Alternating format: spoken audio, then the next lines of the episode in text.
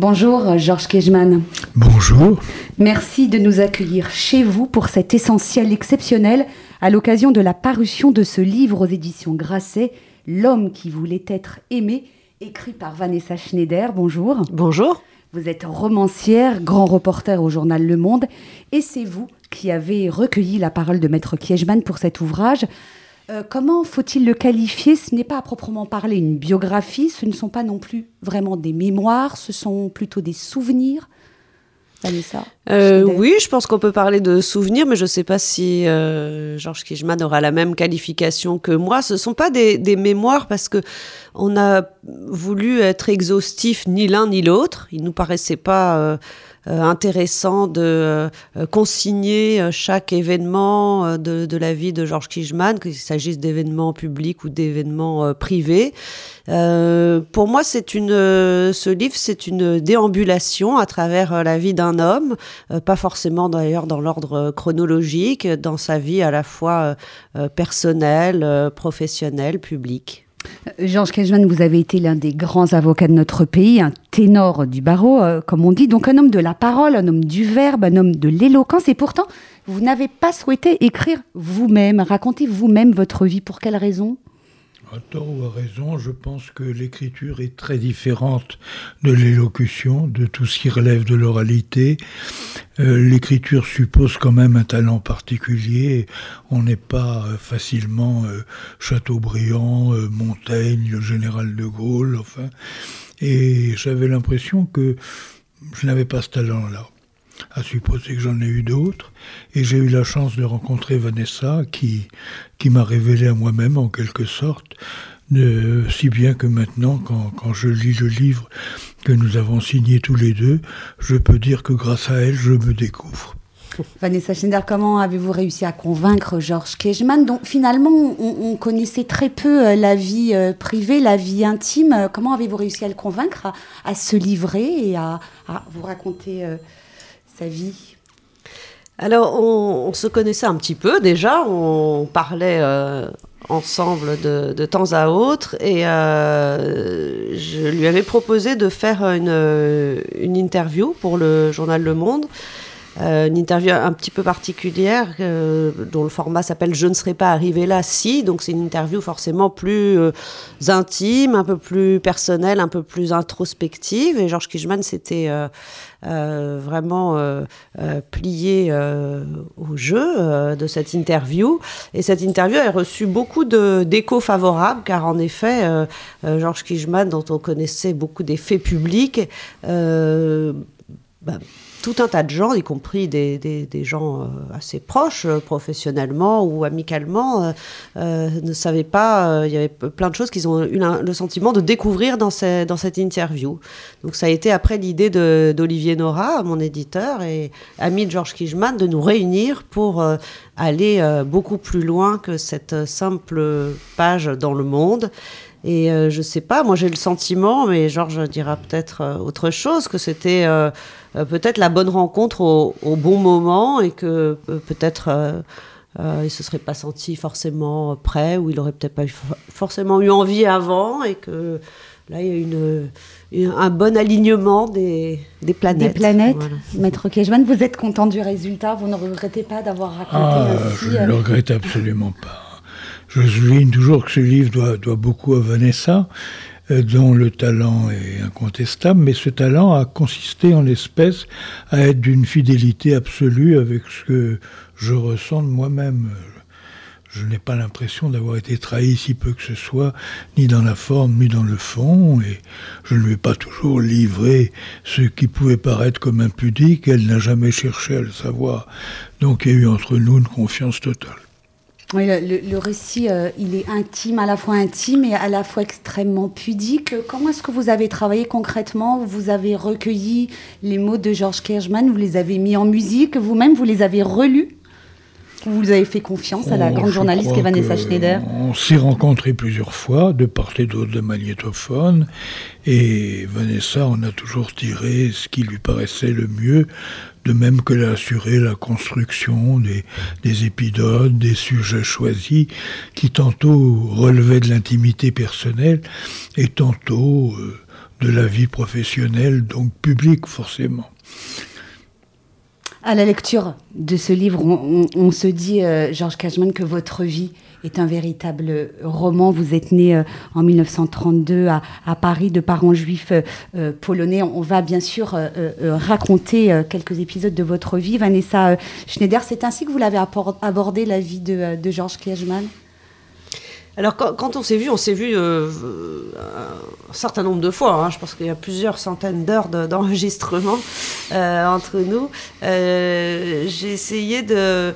Souvent, on, parlait, on, se mettait d'accord avant sur le thème qu'on allait aborder, soit juste avant par message, soit en disant bah là, ça serait bien de parler de ça ou de ça. Donc c'était pas forcément dans un ordre chronologique, parce que je voulais pas non plus que le livre soit construit comme ça, de je suis né en telle année euh, jusqu'à maintenant, euh, ce qui aurait été un petit peu fastidieux. Et puis après, les conversations nous emmenaient euh, ici ou là, et, avec en effet ces heures d'enregistrement, on, en a fait un, livre avec toute la... Georges Kijman m'a fait confiance et je suis très gré de cette, de cette confiance, c'est-à-dire qu'à aucun moment il m'a euh, fixé d'interdits ou de, euh, sujets sur lesquels on ne pouvait pas parler. Euh, je, lui, ai fait des suggestions. Il a relu le livre une fois qu'il était écrit.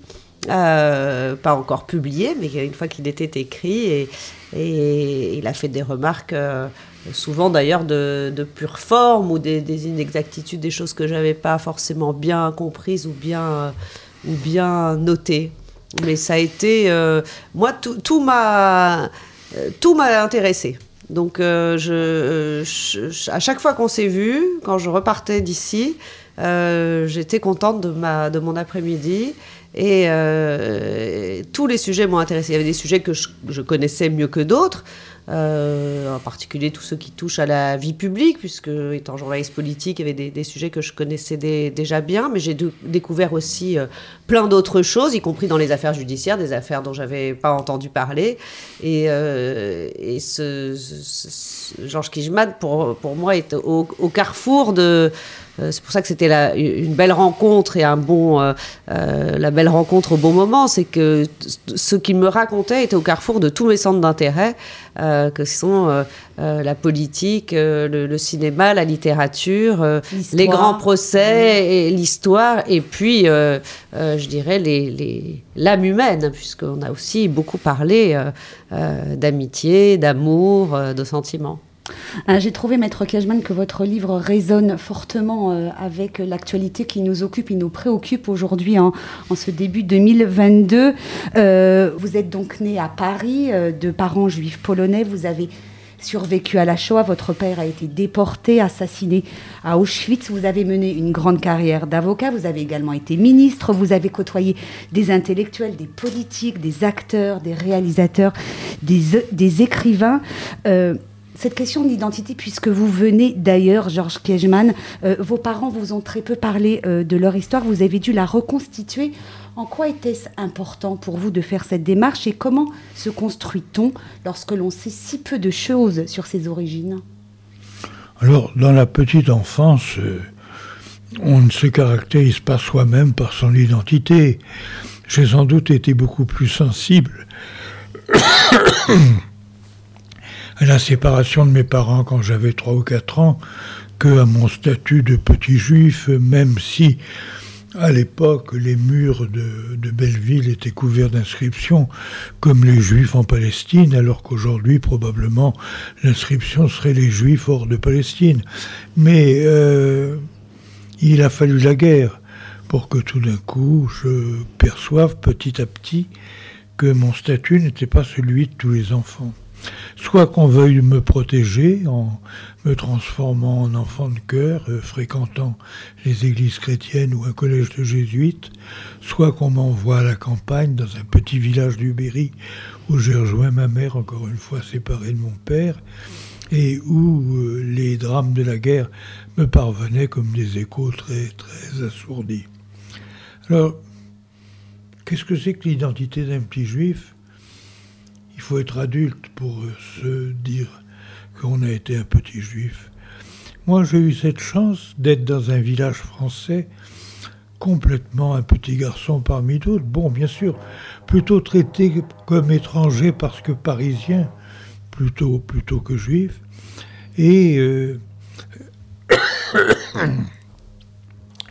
il m'arrive de dire en plaisantant, euh, quand je plaide, nous juifs berrichons pensons que, parce que je pense que cette période entre 7 et 15 ans où j'ai vécu dans le mairie a été pour moi euh, un élément constitutif de mon identité, autant que ma judaïté qui finalement n'a jamais été vraiment entretenue. Euh, le personnage de votre mère est est très présent dans ce livre. Il a, été également euh, dans votre vie. Vous avez grandi dans des conditions sociales et matérielles très modestes. Votre mère était analphabète et c'est important dans votre histoire. Votre père a quitté ma mère, dites-vous, une femme triste qui avait toutes les raisons de l'être. C'était totalement injuste, mais c'était lui que mes sœurs et moi, nous aimions pourtant. Il vous en avait voulu à votre mère d'être ce qu'elle était, un culte et illettré. Une petite question euh, à l'adresse de Vanessa Schneider. Comment recueille-t-on ce genre de confession de la part d'un homme aussi euh, pudique que Georges et réservé que Georges Kiechman euh, le sujet de, de, la, de la mer, c'est pas un sujet qu'on a abordé tout de suite. On, a, on l'a abordé au je dirais à la, moitié à peu près des, entretiens. Euh, parce que oui, c'est des questions qui sont, euh, euh, je pense, qui restent un peu douloureuses, mais Georges Kijman ne, ne, le cache pas, à la fois qu'il estime ne pas avoir été un bon fils tout en ayant toujours été là pour sa mère, mais c'est une mère qui attendait autre chose que ce qu'il pouvait lui donner.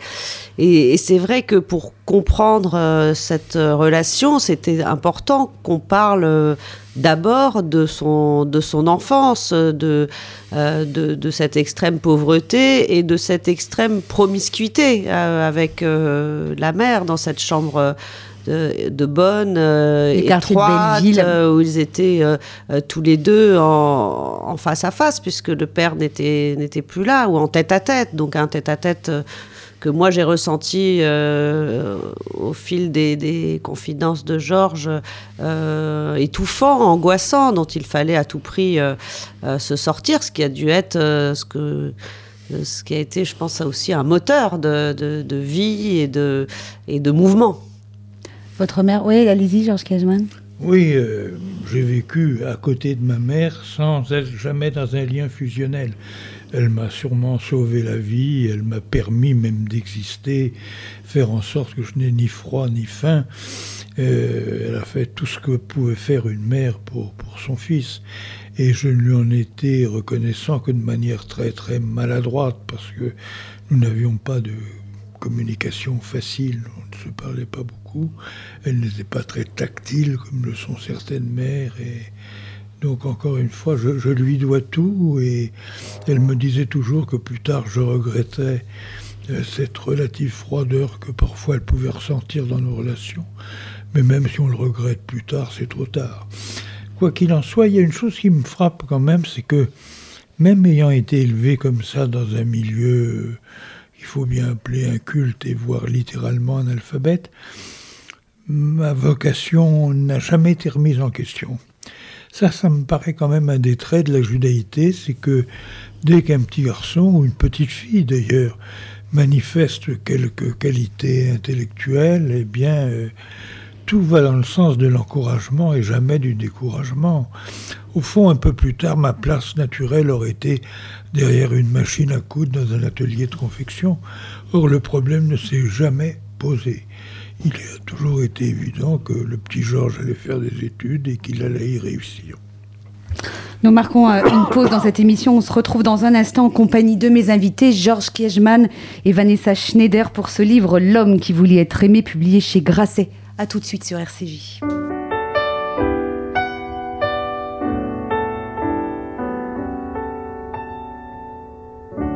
No one seems to care as much. No time to smile, laugh, or cry as much. Have we lost the touch that means so much? Have we lost the human touch? No one wants to be alone, to walk or talk and sleep and weep alone. Have we lost the touch that does so much? Have we lost the human touch? Touch me now and let me know. Hold me tight so I can go through this misery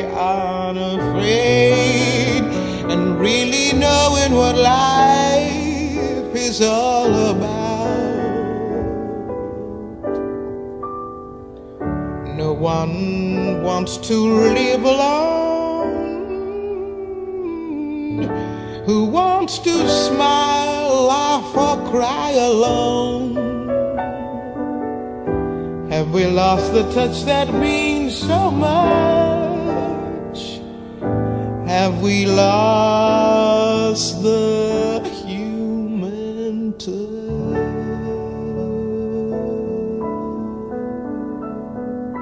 Retour dans Essentiel sur RCJ, Georges Kiechman et Vanessa Schneider sont mes invités pour L'homme qui voulait être aimé, un magnifique livre de souvenirs, récit de votre vie, Maître Kiechman, écrit par Vanessa, Schneider. Euh, avant de continuer à évoquer cet ouvrage, un mot sur le titre, L'homme qui voulait être aimé. Qui l'a trouvé de vous deux? C'est Georges. Le, le, titre est de moi et je dois reconnaître que c'est une de mes créations originales dans le livre, un de mes apports.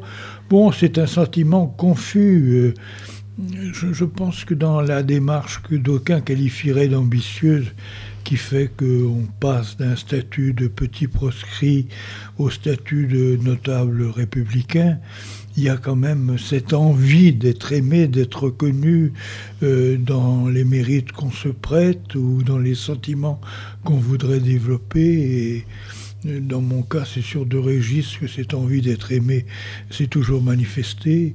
La reconnaissance publique, bien sûr, et puis la reconnaissance privée qui relève davantage de la vie amoureuse.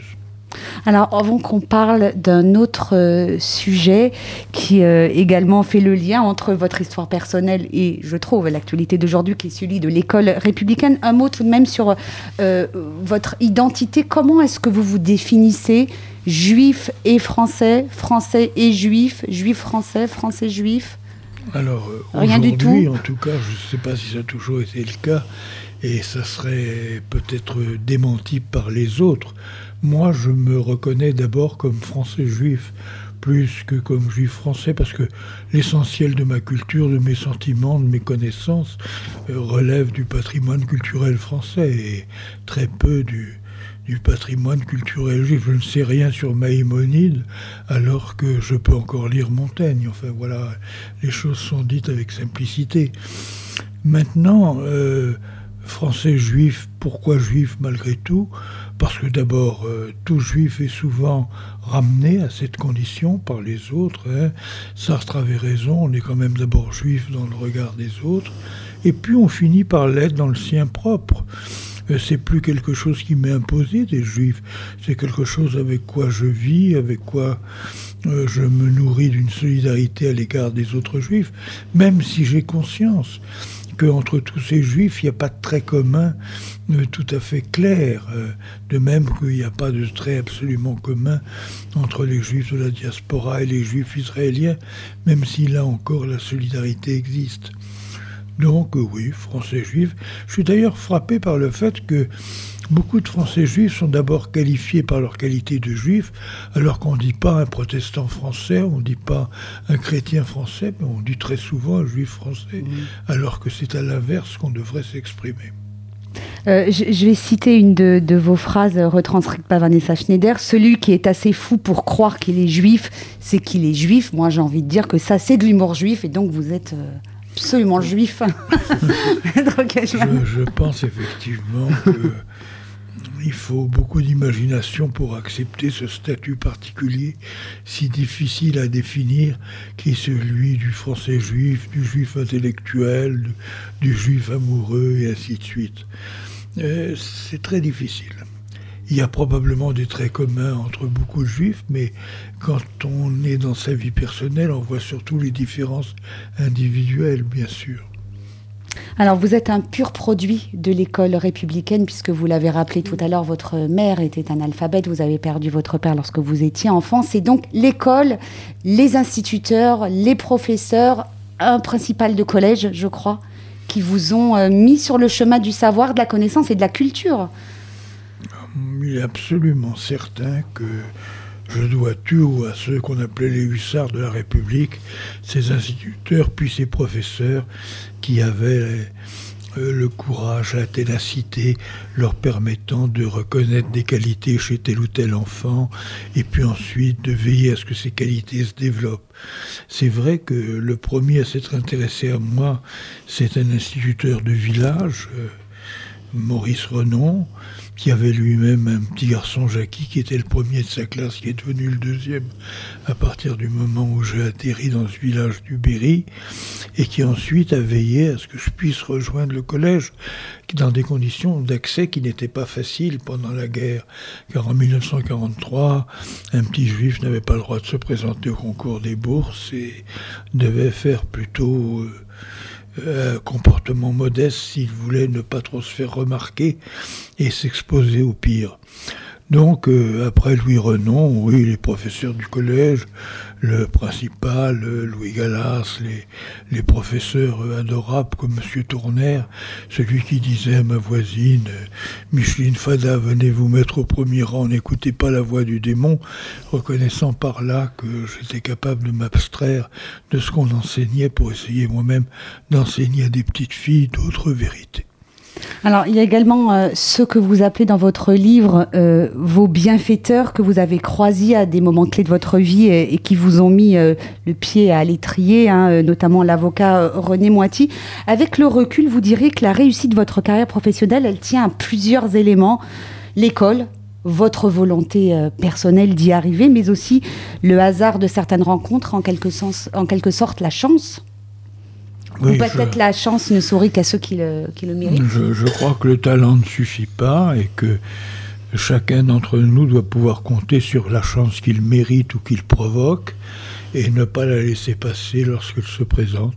Mais c'est vrai que moi j'ai rencontré beaucoup de bienfaiteurs. Euh, après le collège, euh, les proviseurs de mon lycée à Voltaire n'ont peut-être pas compté particulièrement, mais euh, dès que j'ai été en quelque sorte sur le marché du travail, quand j'étais étudiant, que j'étais à la fois cloueur dans la fourrure, représentant maroquinerie, précepteur pour enfants de travailleurs immigrés, enfin j'ai toujours rencontré des gens qui ont veillait un peu sur moi.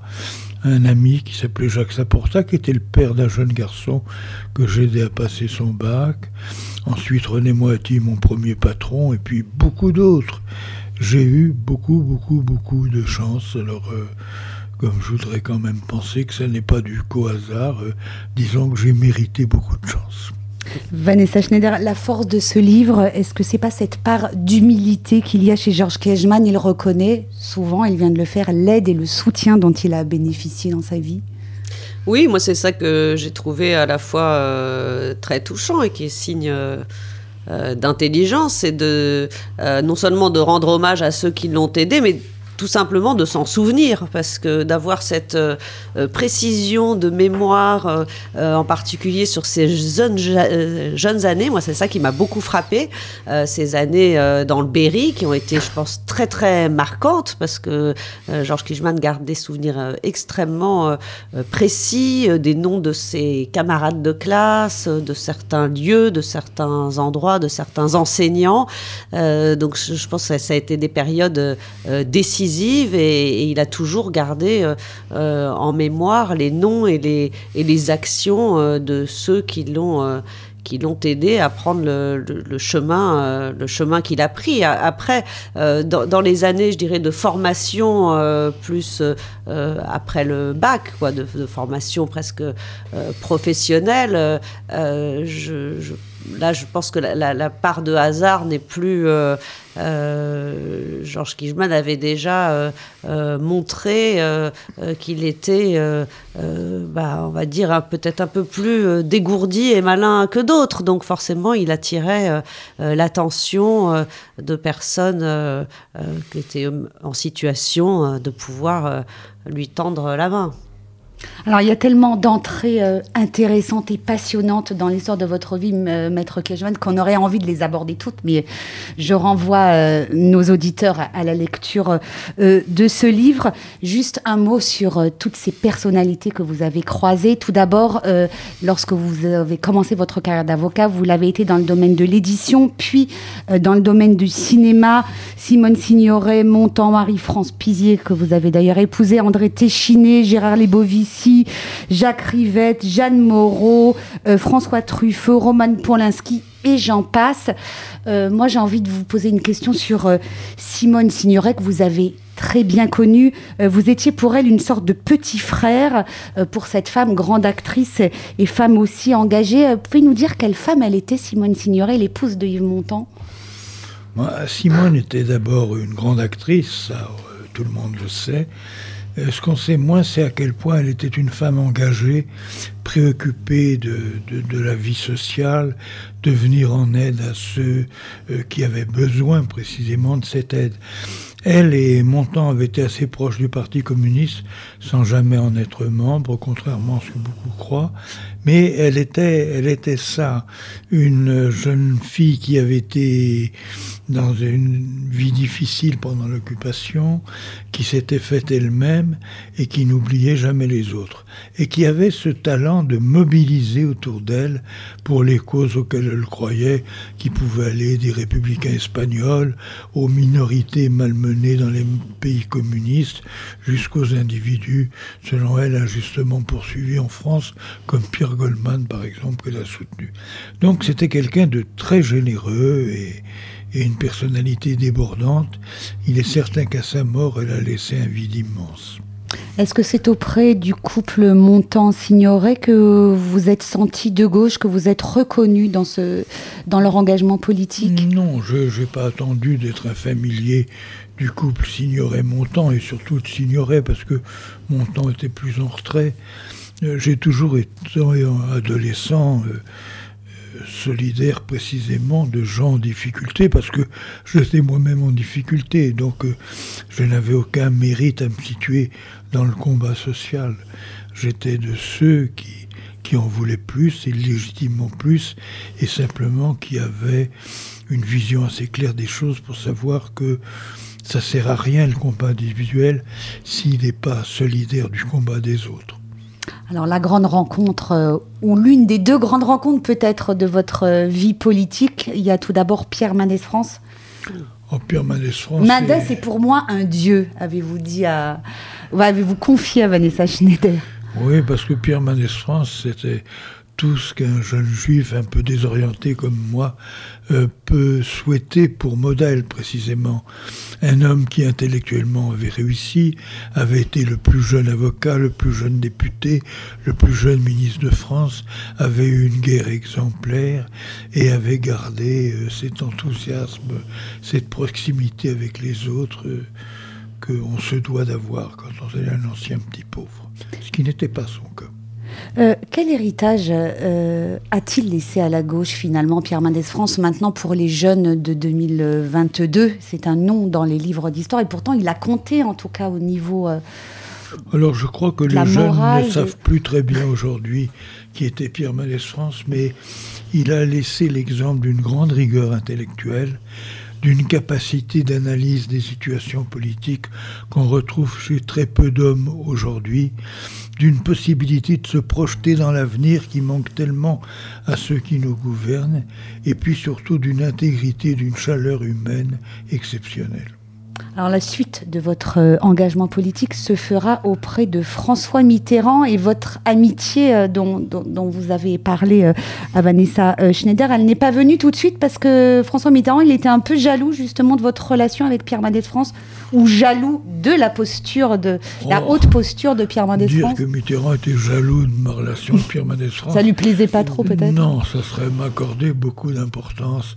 Mais disons que c'est comme ça. Dans les milieux politiques, tous les dirigeants ont leur équipe personnelle et que pour Mitterrand, euh, Pierre Mendès France était à la fois un modèle et un modèle irritant parce qu'on les comparait tout le temps en bénéficiant pour Pierre Mendès France d'une indulgence qu'on n'avait peut-être pas pour François Mitterrand. Mais les deux hommes s'estimaient même s'ils avaient des zones de conflit.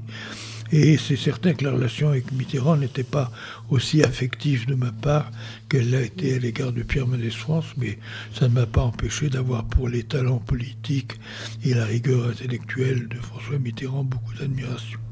Alors, juste avant la pause, euh, on va aborder ces années euh, Mitterrand, hein, du règne de François Mitterrand, 40 ans, de- euh, 14 ans pardon, de septennat. Ce sont également euh, ces années où l'histoire de la Shoah et celle des persécutions antisémites sous, sous Vichy éclate au grand jour. Et dans ce livre, euh, vous revenez sur euh, la polémique qui vous a opposé, à Serge Klarsfeld lorsque vous étiez ministre au sujet de René Bousquet. Euh, Serge Klarsfeld vous a accusé d'être intervenu pour que Bousquet ne soit pas jugé.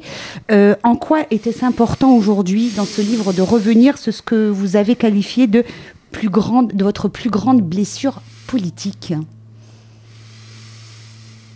Écoutez, Serge Larsfeld était quelqu'un pour qui j'avais une vive admiration, et d'ailleurs à certains égards, je lui conserve cette admiration. Je pense qu'il a libéré la parole des Juifs qui, même victimes de la Shoah, n'avaient pas toujours su la prendre, cette parole.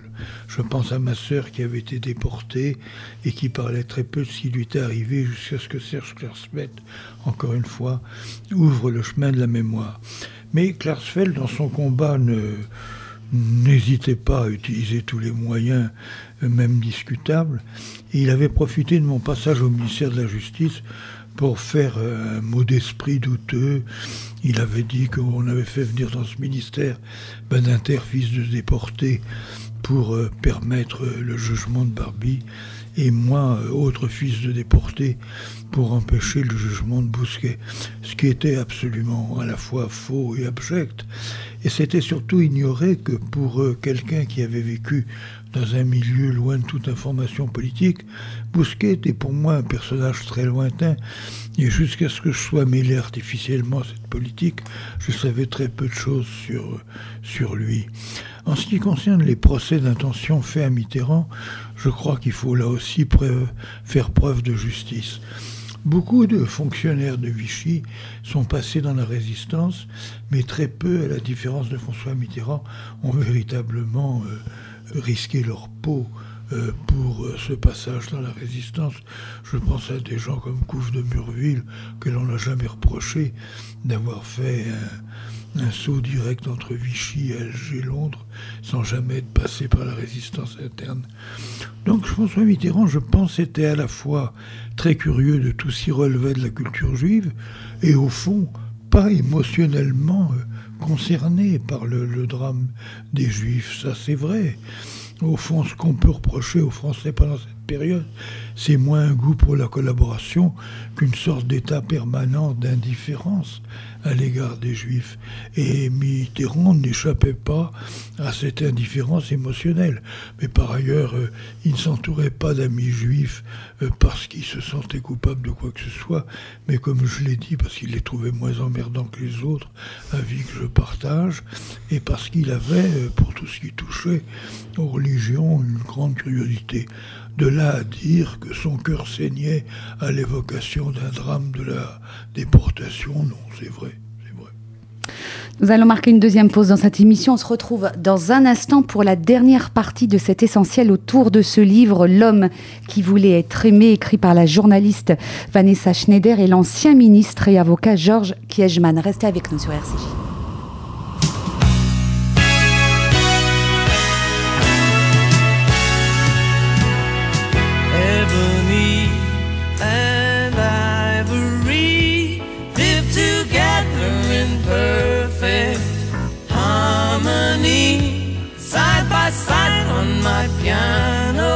Keyboard. Oh Lord, why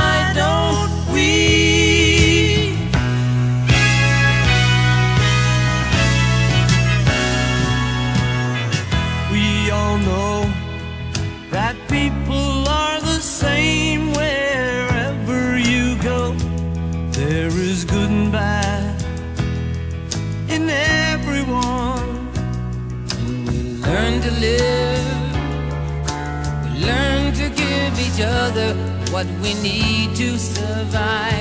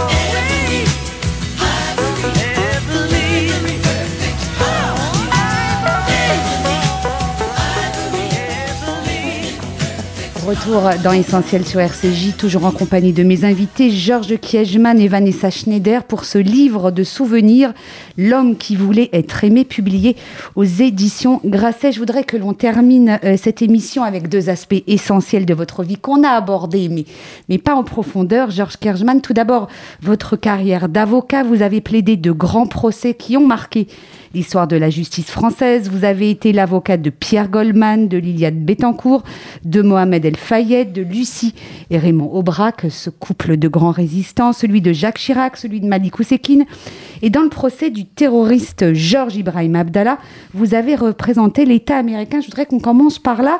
Euh, ce sont les États-Unis qui sont venus euh, tout bonnement euh, frapper à votre porte pour demander de les représenter dans ce procès emblématique du terrorisme des années euh, 80. Il a cru à une blague d'abord, d'ailleurs. Vanessa Schneider.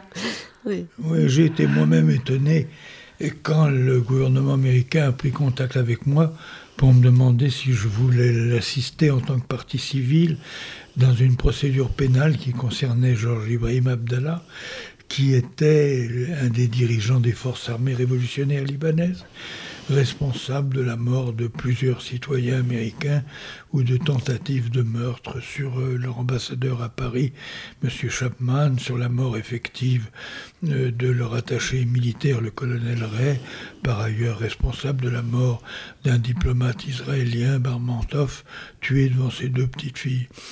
Donc, euh, comment sont-ils venus à moi? Je dois dire que là encore, le hasard a joué. Ils n'avaient pas d'avocats pénalistes parmi leurs correspondants en France, mais ils avaient des gens qui s'occupaient de leurs affaires maritimes, de leurs affaires civiles. Et l'un de ces avocats, euh, à qui on demandait à, à qui ce gouvernement aurait pu s'adresser, qui me connaissait de réputation, pas du tout personnellement, leur a soufflé mon nom. Alors je suis devenu leur avocat dans des conditions assez mystérieuses. Un inconnu m'a appelé, m'a donné rendez-vous dans une voiture et pas dans un bureau, m'a expliqué qu'il était le représentant du ministère de la Justice américain pour plusieurs pays d'Europe et qu'il voulait savoir si éventuellement j'accepterais d'être leur conseil. J'ai dit oui, il y avait d'ailleurs une certaine rivalité assez amusante entre le ministère de la Justice américain qui comportait beaucoup de Jewish lawyers et les affaires étrangères qui correspondaient au contraire aux diplomates WASP, à ceux qui étaient descendus du, du, du Mayflower. Mais enfin, euh, la confiance s'est très vite installée et même plus tard, quand les Américains ont appris que, après tout, j'étais par ailleurs l'avocat d'intellectuels italiens très engagés dans la révolution italienne, ça les a plutôt amusés, ne les a pas conduits à me retirer leur confiance. Alors, premier grand procès pour une affaire de terrorisme en France, hein, celui de Georges Ibrahim Abdallah. Euh, en 2006, vous avez défendu l'hebdomadaire Charlie Hebdo dans l'affaire des caricatures de Mahomet. La liberté d'expression, c'est quelque chose pour lequel vous avez très longtemps euh, combattu. Euh, vous dites dans le livre que vous avez sous-estimé à l'époque la dangerosité de l'islam radical. C'était impossible de prévoir ce qui allait se, se, se produire en France neuf ans plus tard? Ah ouais. Je pense que quand a éclaté l'affaire des caricatures, même si elle montrait beaucoup de mauvaise foi de la part de certains milieux euh, islamistes qui, aux vraies caricatures, en avaient ajouté de fausses, encore plus outrageantes selon eux à l'égard de, Mahomet, on ne pouvait pas croire que des gens, pour avoir exercé leur liberté intellectuelle, allaient être comme ça sauvagement assassinés quelques années plus tard. Et au cours du procès, J'ai regretté que finalement on n'aborde pas franchement les relations de l'islam avec la violence, parce que c'est vrai que tous les musulmans ne sont pas des terroristes, même si tous les terroristes ou presque sont musulmans. Mais il y a quand même dans l'islam une part de violence, une volonté de contrôler non seulement la vie spirituelle euh, des adeptes de cette religion, mais la vie politique. Enfin, le califat est une institution politique avant d'être une institution religieuse. Mais encore une fois, à l'époque, euh, c'était un jeu de l'esprit, on ne pouvait pas imaginer une telle horreur. Alors, les, les- grands procès euh, du terrorisme, du djihadisme islamique ont débuté l'année dernière avec celui de, Charlie Hebdo, Hyper Cacher. Cette année, le long, long procès des attentats du 13 novembre. Vous auriez pu, vous, le grand pénaliste, défendre l'un de ces terroristes ou de leurs complices? Non, je, n'aurais pas pu défendre euh, les, les terroristes euh, djihadistes ou autres. Il y a par exemple, même si c'est nié, euh, une dimension antisémite dans, dans cette pensée euh, euh, djihadiste qui m'est évidemment insupportable. Euh, J'aurais non seulement pas pu défendre Mera s'il avait survécu, mais bien que je ne le reproche pas du Moretti, j'aurais pas davantage pu défendre son frère qui était l'inspirateur de, de, ses actions. Il y a un sociologue français, Georges Bensoussan, qui a longtemps été poursuivi euh, pour euh, avoir euh, justement souligné que dans l'islam, il y avait un germe de violence qu'il fallait savoir reconnaître avec lucidité, même si évidemment ce n'est pas une condamnation globale de l'islam. Alors, pardon de sauter du coq à l'âne, mais on arrive presque au terme de cette émission. Je voudrais quand même qu'on parle d'un sujet euh, incontournable euh, euh, dans votre vie, hein, Vanessa Schneider. Ce sont les femmes. Euh, est-ce que Georges Kejmam est un homme à femme ou est-ce que c'est plutôt un grand amoureux, un grand passionné? Attention, Vanessa. Non, je dirais que c'est un homme qui aime les femmes euh, et qui a été beaucoup aimé des femmes. hein. Donc c'est vrai que c'est un sujet qui est euh, euh, arrivé très très vite dans nos conversations. Moi, ce qui m'a surpris dans une de nos premières conversations, c'est quand Georges Kijman un jour m'a dit, on me demande souvent de quoi je me souviens le plus, qu'est-ce qui m'a le plus marqué dans ma vie, et on lui cite évidemment ses grands faits d'armes en tant qu'avocat, le procès Goldman, cet acquittement spectaculaire, la condamnation de Georges Ibrahim Abdallah qui était tout sauf euh, gagné, et, euh, ou alors ses, euh, ses postes ministériels. Et, il me disait, en fait, moi, j'ai l'impression que là, à, la fin de cette vie, les, les, les souvenirs les plus, les plus forts et les plus prégnants sont ceux que j'ai pu ressentir dans des relations amoureuses. Donc, et je trouvais ça très très intéressant ce, euh, ce, ce dépassement du, euh, du, du- du public et de, de l'engagement euh, de toute une carrière par, par l'in- l'intime et les, et, les, et les sentiments. Elles ont La donné- victoire des sentiments. Elles ont donné à, à votre vie un éclat particulier, les femmes Georges Kirchman. C'est ce que vous avez confié à Vanessa Schneider? Oui, euh, les femmes ont toujours été l'objet d'une curiosité insatiable. Je pense qu'on n'arrivera jamais à percer le ministère féminin et c'est tant mieux. Et surtout, elles donnent à la vie euh, un éclat, une douceur, un parfum qu'on ne rencontre que dans leurs bras. Vous racontez également que euh, ce goût pour les femmes, vous le tenez de votre père. Alors sans faire de la psychanalyse euh, la petite semaine, c'est peut-être ça aussi euh, qui Oui, est c'est important. vrai. Dès mon plus jeune âge, dans la mesure où j'ai été mêlé à la vie de mon père, que j'ai vu pour la dernière fois quand j'avais 9 ans, eh bien, ça voulait dire euh, fréquenter les femmes que lui-même fréquentait, et en particulier l'une d'elles qui me semblait disposer de tous les charmes de la féminité qui manquaient à ma mère. Vanessa Schneider, elle vous a impressionné, vous qui avez l'habitude de côtoyer beaucoup de, responsables politiques, elle vous a impressionné, cette vie de Georges Kiechman, ce parcours hors du commun, euh, ces rencontres, euh, cette vie, multiples entrées, euh, si riche? Non, bien sûr, mais ce qu'il y a de, de particulier dans la vie de Georges Kijman, c'est que c'est euh, c'est aussi comme ça que je l'ai convaincu de, de faire ce, ce livre. C'est que c'est pas simplement un destin euh, personnel, mais qui euh, c'est un destin qui raconte aussi euh, la grande histoire et, euh, et l'histoire d'un siècle avec tous ces, moments marquants. Euh, ce qui m'a impressionné aussi, c'est la diversité en fait des milieux dans lesquels il a évolué. Il, existe des grands avocats, il existe des grands politiques, il existe des grands intellectuels, mais qui sont toujours restés sur leur chemin euh, ou sur un seul chemin. Et Georges Kijman, lui, était au carrefour de, plusieurs mondes et, des mondes les plus intéressants euh, et les plus et les plus riches. Et ensuite, ce qui, ce qui évidemment m'a intéressé, c'est euh, euh, la façon qu'il a de raconter les choses euh, avec humour et ne s'épargnant pas. Georges Kijman ne cherche pas à, raconter un autre, un autre homme que celui qui- qu'il a été. Il ne, il ne m'a certainement pas tout dit, mais euh, euh, il ne cache pas euh, ni ses fragilités, ni ses, ni ses coquetteries, ni des, traits de caractère qu'il a et qui peuvent lui-même l'agacer.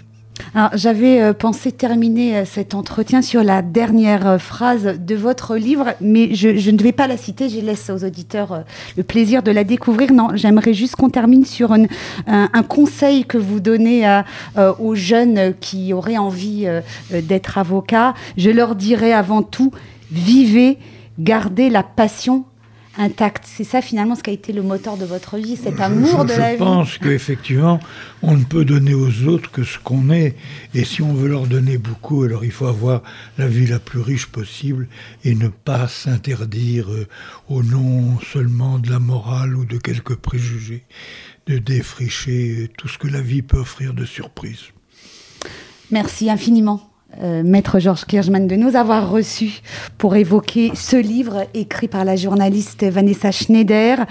Euh, je rappelle son titre, L'homme qui voulait être aimé. C'est publié aux éditions Grasset. Le podcast de cet essentiel est à réécouter sur radio-rcj.info. Excellente journée